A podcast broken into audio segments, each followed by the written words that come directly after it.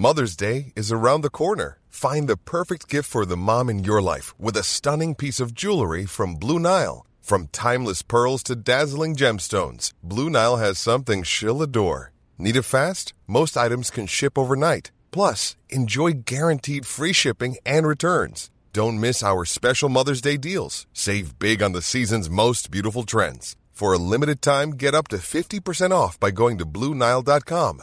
That's Bluenile.com. Vous écoutez Crime Story, Le violeur de la Sambre, épisode 2 sur 4.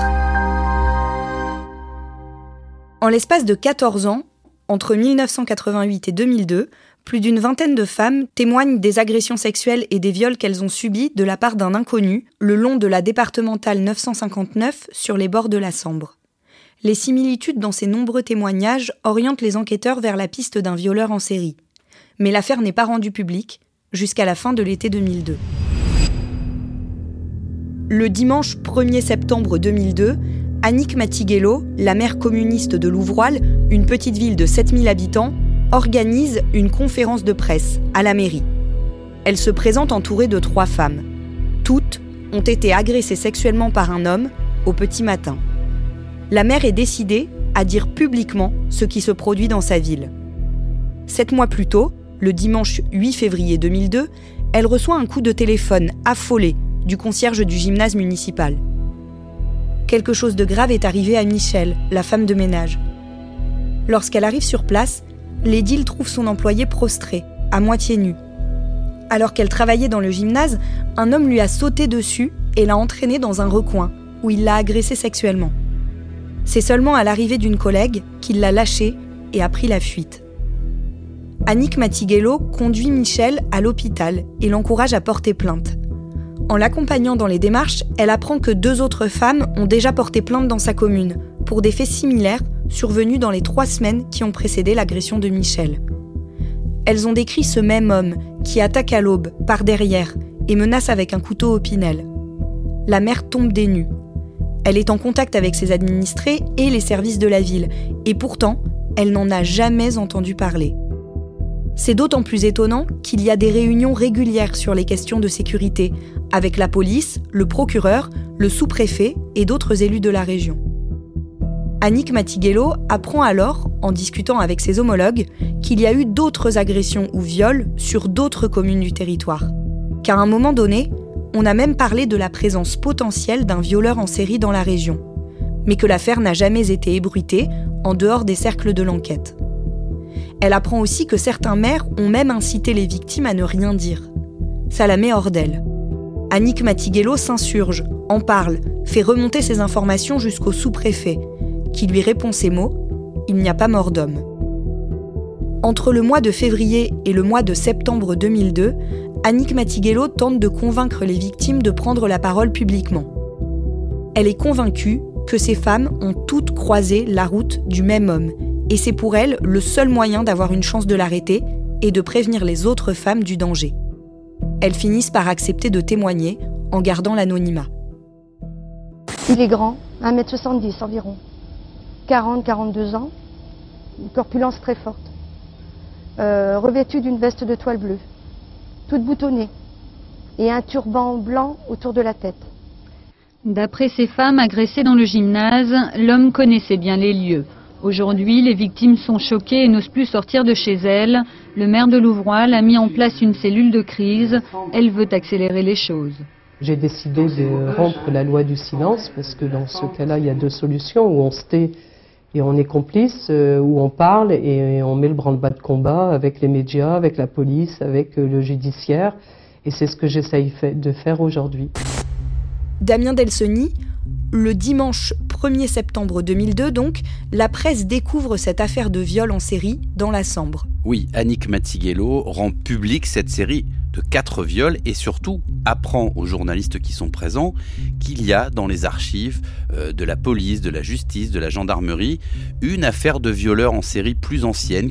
Euh, ce violeur, il aurait sévi dans les années 90, il a même un surnom, on l'appelle le violeur de la Sambre et il n'a jamais été ni identifié, ni évidemment arrêté.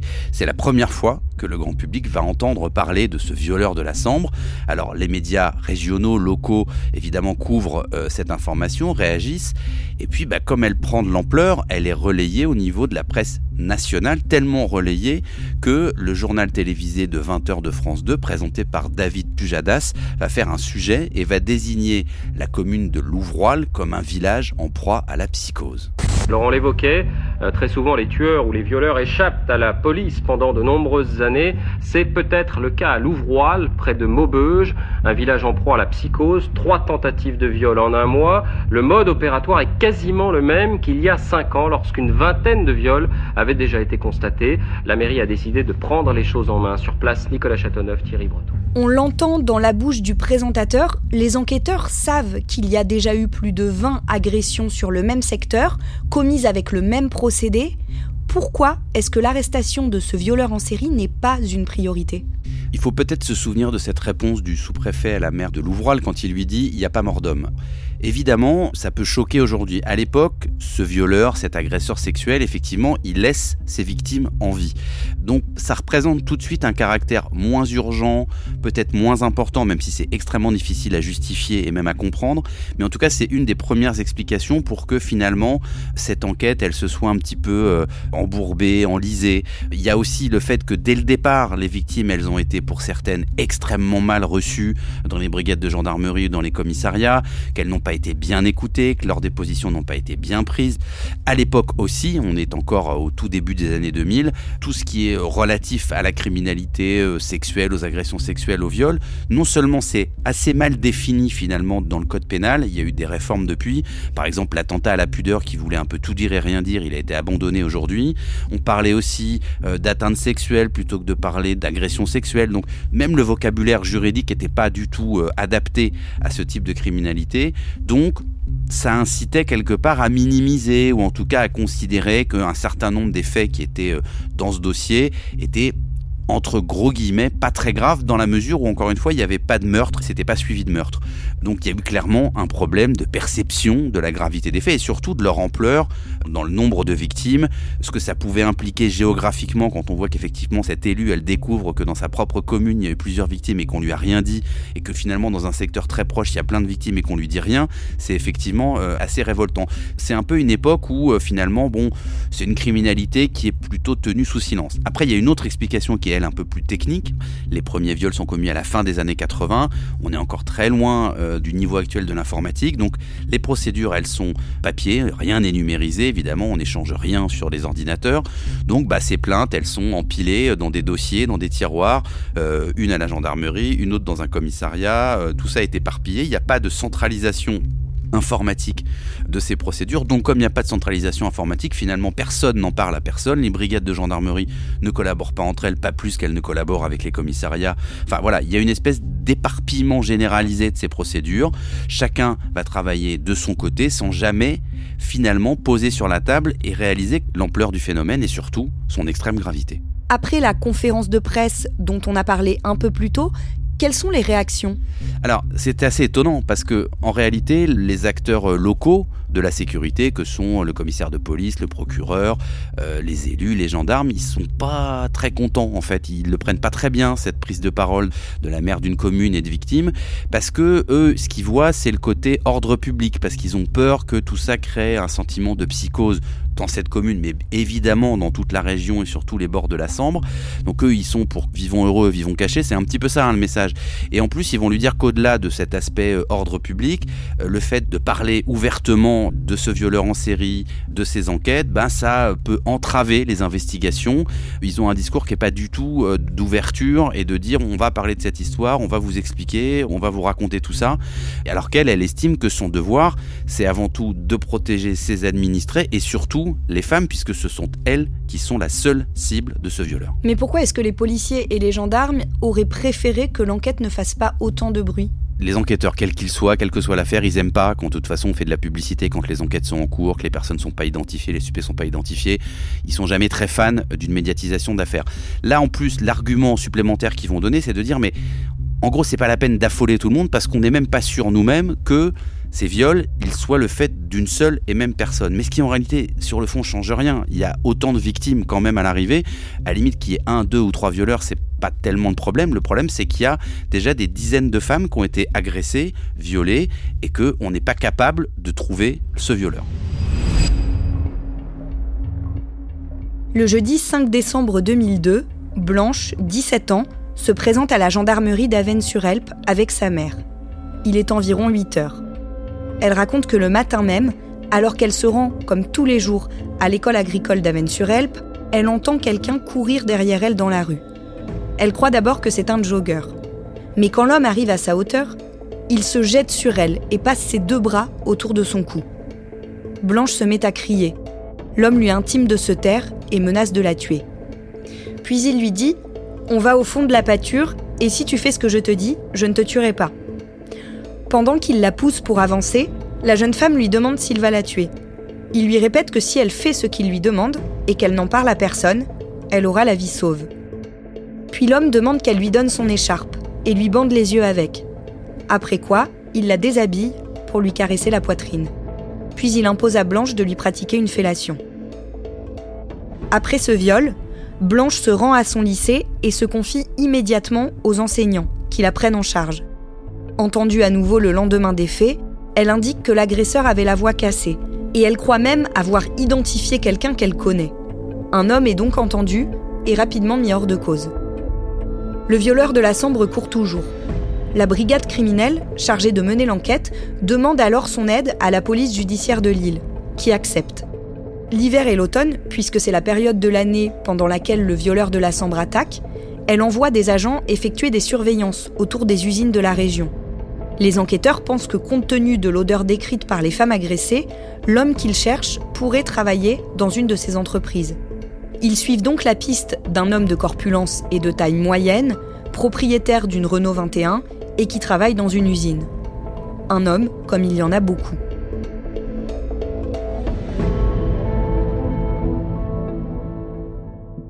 Damien, que change l'entrée en scène de la police judiciaire de Lille?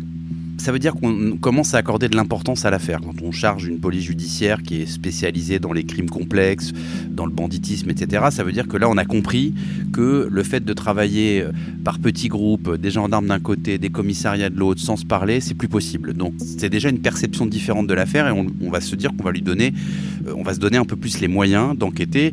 La police judiciaire, c'est des policiers qui sont un peu plus aguerris sur ce type de criminalité, qui sont plus habitués et qui ont une pratique un peu différente. Donc, c'est surtout en termes de symboles et en termes d'importance qu'on finit enfin euh, par donner à ce dossier.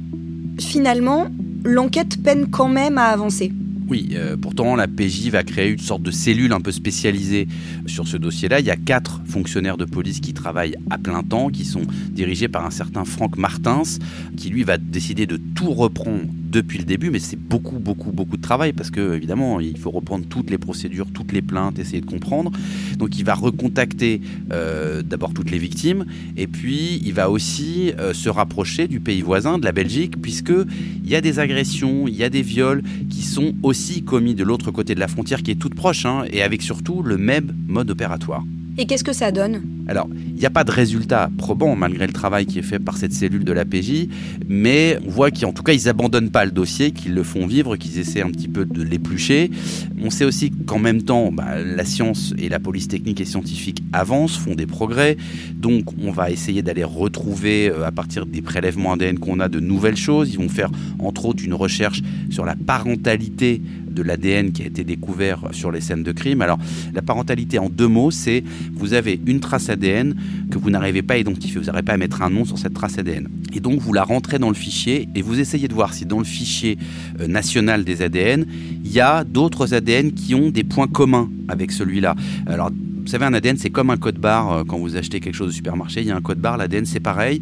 Et si on voit dans le fichier qu'il y a un code barre, alors qui n'est pas exactement le même, mais qui ressemble, et surtout sur certains segments de ce code barre, on peut se dire, bah tiens, cette personne qui, elle, est déjà dans le fichier, elle a peut-être un lien de parenté. Ça peut être un frère, un cousin, le père. Euh, et donc, on fait des rapprochements entre cet ADN qu'on n'arrive pas à identifier et d'autres qui, par contre, eux, ont un nom, sont dans le fichier et qui ressemblent un peu. C'est ça la technique de la parentalité. Mais le problème, c'est que ça donne beaucoup de suspects parce que voilà, euh, quand on a de l'ADN, il y a des tas de secteurs qui peuvent être communs, même avec des gens qui ne sont pas forcément de votre famille. Donc ça fait sortir des centaines de noms du fichier. À chaque fois, il faut vérifier un par un, donc c'est très fastidieux. Et surtout là, ça va pas donner du tout de résultats. Mais les policiers se disent bon, on a quand même cette trace ADN qu'on retrouve la même sur plusieurs scènes de crime, donc c'est un élément qu'on va garder, qui un jour sera sans doute un atout décisif pour comprendre ce qui s'est passé et pour identifier. Simplement, il y a un tout petit peu urgence parce que d'abord ça fait quand même quelques années qu'on perd du temps dans cette histoire et qu'on n'a pas mis les moyens qu'il fallait et puis surtout ça n'empêche pas le violeur de recommencer. La cellule Cold Case qui avait été ouverte en 2008 ferme finalement en 2010. Oui, alors probablement euh, faute de moyens et parce qu'il y a d'autres priorités à ce moment-là à la police judiciaire euh, de Lille et puis surtout parce qu'on ne trouve pas. Hein. Ça fait deux ans qu'on a mis des moyens sur un dossier, ça donne rien, donc dans ces cas-là, euh, on a tendance à déployer les moyens ailleurs. Mais Franck Martin, ce qui était un petit peu la mémoire de ce dossier, en tout cas celui qui s'y était le plus intéressé, il va quand même décider de garder un certain nombre de pièces, même s'il est muté, il quitte la PJ de Lille, mais il veut continuer à garder un œil sur ce dossier et quelque part à encore dessus. Et il fait bien parce que c'est encore des années plus tard que ce travail, cette mémoire, elle va enfin porter ses fruits.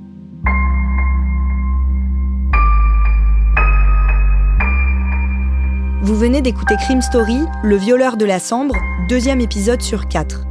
Cet épisode a été créé en partenariat avec France 2, qui diffuse à partir du lundi 13 novembre Sambre, une série inspirée de l'affaire dite du violeur de la Sambre et réalisée par Jean-Xavier de l'Estrade. Comme d'habitude, Crime Story était raconté aujourd'hui avec Damien Delsoni. Il a été produit par Thibault Lambert, Barbara Gouy et Raphaël Pueyo, réalisé par Julien Moncouquiol. Rédaction en chef Jules Lavie. Vous pouvez nous retrouver chaque samedi sur le site leparisien.fr ainsi que sur toutes les plateformes d'écoute. Si vous aimez Crime Story, vous pouvez nous le dire en nous laissant des commentaires ou des petites étoiles. Si vous avez des questions, des remarques à nous faire, vous pouvez aussi nous écrire à l'adresse crimestory at leparisien.fr. Et si vous voulez suivre l'actualité, nous vous recommandons vivement d'écouter Code Source, le podcast quotidien du Parisien.